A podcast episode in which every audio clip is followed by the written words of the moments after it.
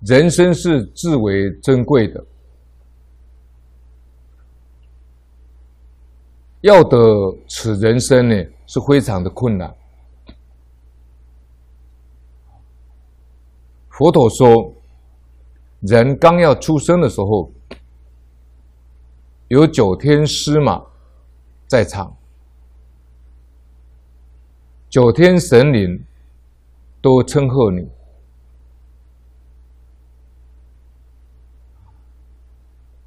太乙呢，尊金呢，啊，太乙尊神呢，执掌虎命；地金呢，平量命运，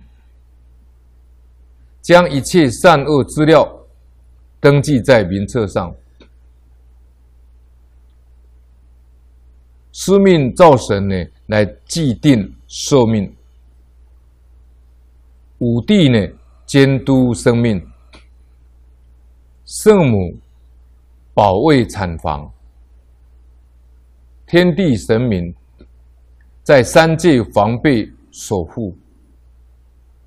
经过这些程序以后，才能到人道出生，吸取太阳形体的精华，真是惊天动地的事情，其尊贵。难以言喻。小生命有什么亏欠你呢？你为何敢杀他呢？有些女孩子啊，以人私奔的引你，结成猪胎，随即打斗。这是连禽兽都不如的行为。这种人无法晓以道理。至于有些人呢，因家庭贫穷而讨厌太多小孩，有的在出生后将他害死，有的在未出生时。将他堕胎，这种杀人的罪业是无法以忏悔来赎罪的。动物的生命至为微弱，尚且要放生戒杀，何况是自己的亲生子女呢？现今有人一辈子都没有小孩，或生了小孩却夭走。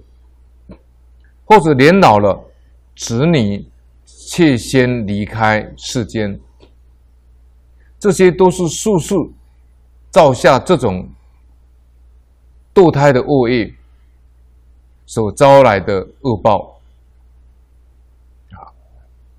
那么这一段主要是讲人生呢，非常的珍贵。我们说呢。这个人生难得今已得，啊，为什么珍贵呢？因为老和尚有讲过，得人生呢，在人间修行呢，可以学习圣贤教育，可以呢断恶修善，可以转迷为悟，可以转凡成圣，乃至于呢可以成佛做主。成佛做主，所以得人生呢，就有机会在今生呢了生脱死，明心见性，见性成佛。所以这个珍贵是这样来的。所以江一直老师在画第一变相图跟写这个因果图鉴的时候呢，江老师有说啊。经典上说呢，得人生呢，就像茫茫大海里面的一只盲龟呢，啊，眼睛瞎掉的乌龟呢，歹臣歹福的，遇到一根浮木，刚好里面有一个洞，头伸出来，有得度的因缘，所以这个是形容呢，人生非常的珍贵。老和尚说得人生呢，如果不学习圣贤教育，不能够修行，那得人生呢，如果是造业的话，然后呢到三恶道去受报，那这样得人生有什么意义呢？所以这个地方，首先呢，跟你讲说，得人生非常的困难。